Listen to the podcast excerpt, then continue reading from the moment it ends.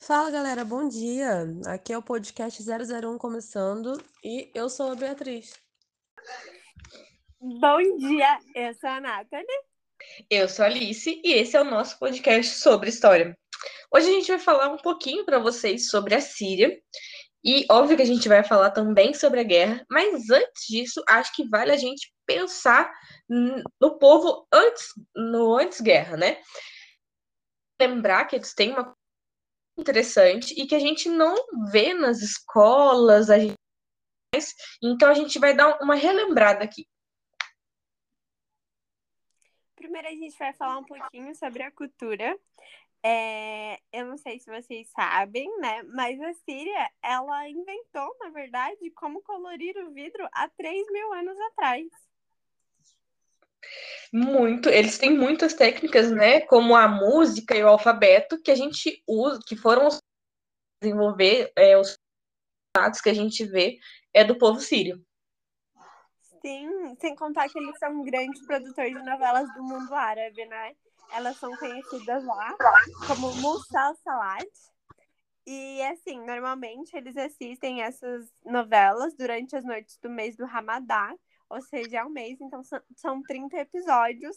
E eles, a família inteira se reúne assim na sala para assistir, que nem a gente faz aqui no Brasil, né? Para assistir a novela das nove. E assim, só que ali é mundo árabe inteiro. É, é gigante, é muito legal como ela também traz essa união para o mundo árabe, né? Sim, para países tão diferentes, né? Eles param para ver a mesma coisa. E na Síria tem praia? Sério? Hoje é deserto? a gente está acostumado a ver as imagens de desertos, né? Mas lá tem aproximadamente 200 quilômetros de litoral. Então, eles têm balneários muito bonitos, muito. Então, eles também. Assim, óbvio que a cultura de vestimenta é diferente, mas eles aproveitam.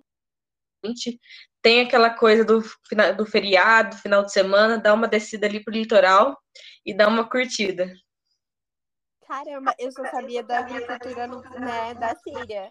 Que além do petróleo e do gás natural, eles também fazem o cultivo de azeitonas, frutas, legumes, verduras, trigo e, mano, algodão. Juro, nem sabia disso, mas eu fui pesquisar e eles também fazem algodão.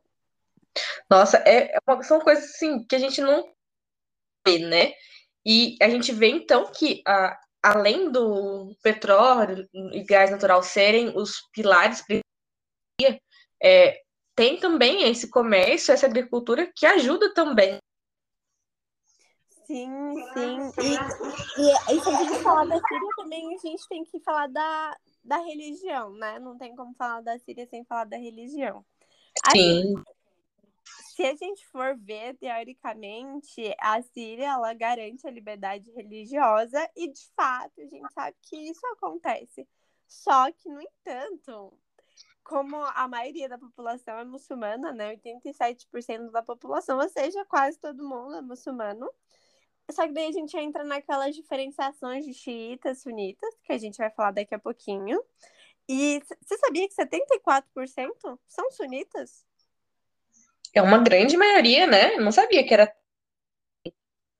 Sim, ó, apenas 10% é cristã, e daí a gente tem um 3% judeus e outras religiões ali. Nossa, e é interessante a gente ver, né, Nath, que é, a religiosa, eles tinham é, essa característica muito receptiva, era um país muito receptivo e que convivia muito bem com essa liberdade religiosa, cultural. As diferenças, é óbvio que sempre vai ter aquela rixa, aquela rivalidade, mas antes da guerra eles conviviam numa um tratado de paz muito bem entre eles. Nossa, verdade? Não sabia disso. Sim. É, e agora vamos voltar um pouquinho, né? Já que a gente já falou sobre a cultura, o pessoal já entendeu melhor de quem acho que a gente tem que entender onde começou, né? É, lá, acho que vem lá dos impérios né, que passam a comandar esse território. O que, que você acha de explicar para a gente um pouquinho? Sim, claro. É, a Síria, ela basicamente pertenceu aos impérios romanos, gregos, árabe e otomano. O otomano foi basicamente o último império ali que ficou no, assim, no domínio da Síria. E eles tinham uma influência muito grande, mas como a França foi chegando com seu comércio, foi vindo ali de fininho, daqui a pouco ela apareceu com uma grande influência ali na Síria também. Aí teve a Primeira Guerra Mundial e meio que a defasagem do Império Roma, do Império Otomano ali naquela época. Então, assim, a Síria ela vem, na verdade, de grandes invasões, né? Como do Canitas, fenícios, hebreus, egípcios, arameus, sumérios, assírios, babilônios, gregos, persas e bizantinos. Olha quanta gente não entrou ali naquele lugar e fez uma confusão. Então a Síria, ela nunca teve uma identidade sua, sabe? Uma aquilo que é nosso, que nem no Brasil a gente tem uma identidade forte e eles nunca tiveram. E é uma coisa que hoje em dia a Síria luta muito para ter, né? Embora a gente tenha essa cultura, eles querem ter essa identidade, querem que quando alguém fale da Síria, fala, ah, a Síria é isso. Com coisas Sim. boas, não sobre guerra. Exatamente. Eu acho, a gente vê que essa falta de sensibilidade, essa falta de identificação como nação, como um povo, ela foi assim muito importante para a guerra, para acontecer essa guerra, porque quando falta essa identificação, você não vê o outro como igual, pertencente ao mesmo conjunto, fica muito mais fácil você matar, você guerras e fazer atrocidades, né? É, a gente vê que tudo isso culminou nessa falta de identificação e que hoje eles lutam tentar construir. Sim, é, e é muito complicado. E daí a gente também entra na questão religiosa, né, dos sunitas e dos xiitas, que, assim, por mais que eles acreditem na mesma coisa, dá uma diferença, né? A religião dá uma diferença, que nem os sunitas são a maioria na Síria. É, ah, para você ter noção, 13% apenas é xiita. E eles são governados pelo, é, pelo Al-Assad, né? Que ele é xiita. E isso eles, eles não se sentem, então. Eles não se identificam com o governo, não se sentem representados pelo governo, que já dá uma grande confusão, né? Sim, e lá eles não têm uma, uma democracia. O pai do Bashar al-Assad governante e ele passou isso para o filho. Então, não tem oral que possa causar essa identificação, essa representação da maioria.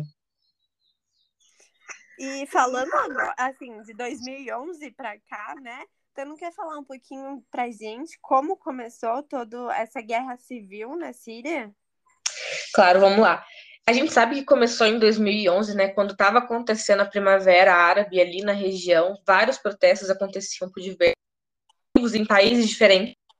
Na Síria, em especial, é, algumas coisinhas pequenas foram essa guerra que a gente tem hoje.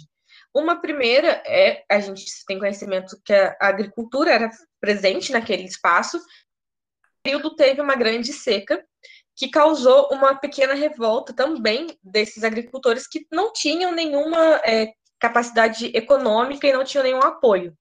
Mas o que culminou mesmo assim, o que foi a gota d'água, foi quando alguns estudantes de 10 a 15, eles picharam o muro e foram presos, torturados.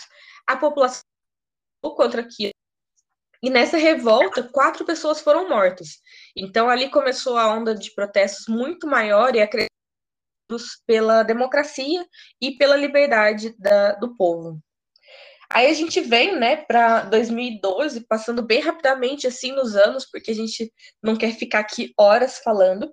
Em 2012, eclode a Guerra Civil, que antes a gente viu, mas hoje a gente tem participação dos Estados Unidos, Rússia, Irã, a gente já percebe que foge um pouco desse patamar de civil. E nesse, em 2012 também começa Estado Islâmico, os primeiros grupos é, começam a se reunir e também tem o isolamento internacional, que os Estados Unidos começa a bloquear a conta da Síria, tentando resolver isso daí. A gente vê depois que não resolve. Em 2013, as primeiras química de, de uso de gás sarin.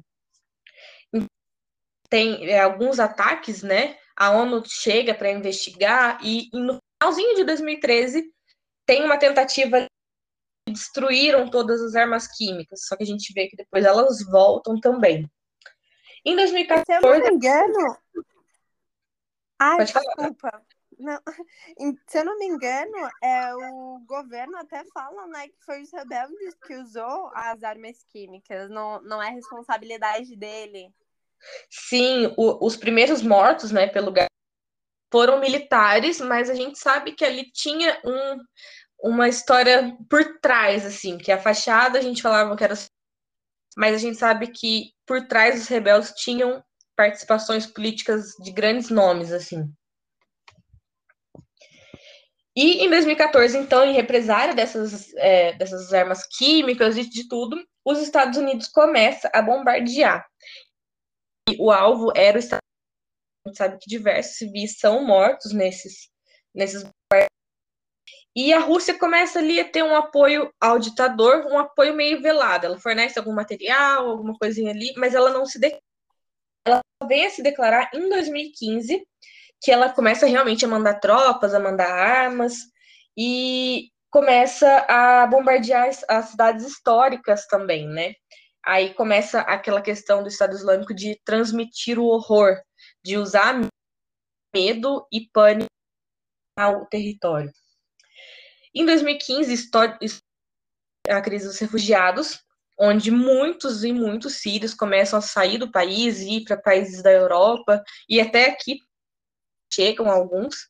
A gente vê aquelas imagens de crianças mortas, de pessoas é, em navios, é, tem aquela imagem clássica, né, do menininho na praia que dói o coração da gente.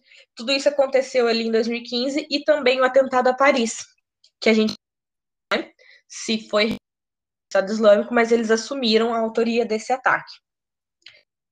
Para 2017, é, volta os ataques com gás. É, os gás, eles foram né, que foram lançados por jatos sírios e russos. Então, os Estados Unidos bombardeia é, as bases as bases militares que estavam tipo por trás desse ataque. Em 2018, a Turquia invade a Síria. Tem outra, outra onda de ataques e de bombardeios. a coisa dá uma acalmada. Os Estados Unidos já conseguem se retirar, dá o fim do, do califado, do Estado Islâmico, que volta agora no começo desse ano e volta assim, acho que mais horrorizado e com mais sede de sangue, causando mais terror ainda. Sim, a população antigamente como é, era adepta né, do Estado Islâmico, não sofriam tanto como antigamente, porque ele, óbvio que tinha aquela matança, óbvio que tinha né, aquele medo, mas tem até uma entrevista que as pessoas da Síria falam que antigamente dava para se viver. Hoje em dia, eles não podem nem sair à noite. Se você sair à noite, você foi pego pelo Estado Islâmico. Tanto os civis quanto também a, os militares têm esse medo.